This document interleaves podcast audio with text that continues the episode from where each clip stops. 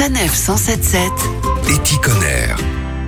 Le secteur du BTP tente continuellement de réduire son empreinte carbone. Des étudiants ingénieurs travaillent en ce moment sur la valorisation des filets de pêche usagés en béton éco-responsable.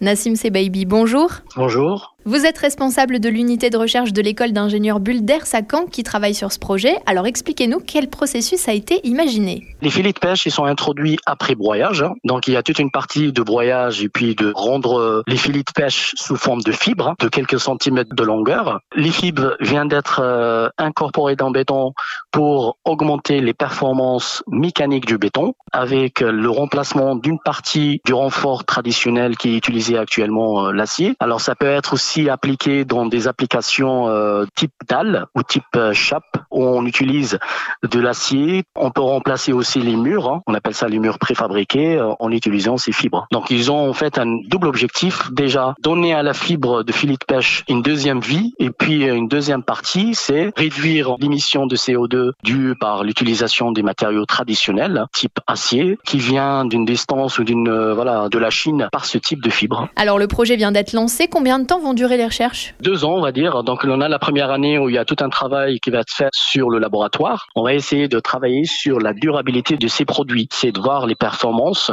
de ces fibres à long terme. C'est-à-dire, au bout de 15 ans, 20 ans, où on va faire des essais accélérés hein, pour simuler euh, une durée très loin. hein. Et puis, on a une deuxième année où vraiment ça va être consacré pour l'industrialisation et puis des essais en usine hein, pour voir comment ces fibres vont être mélangées avec euh, du béton. Et donc ça, ça va permettre de réduire les déchets maritimes. On sait déjà quel sera l'impact environnemental?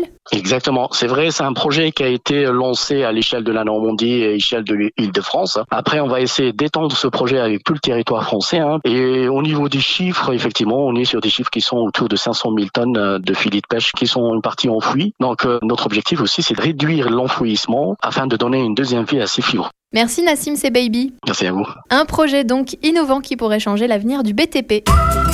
Retrouvez toutes les chroniques de Sanef 177 sur sanef177.fr.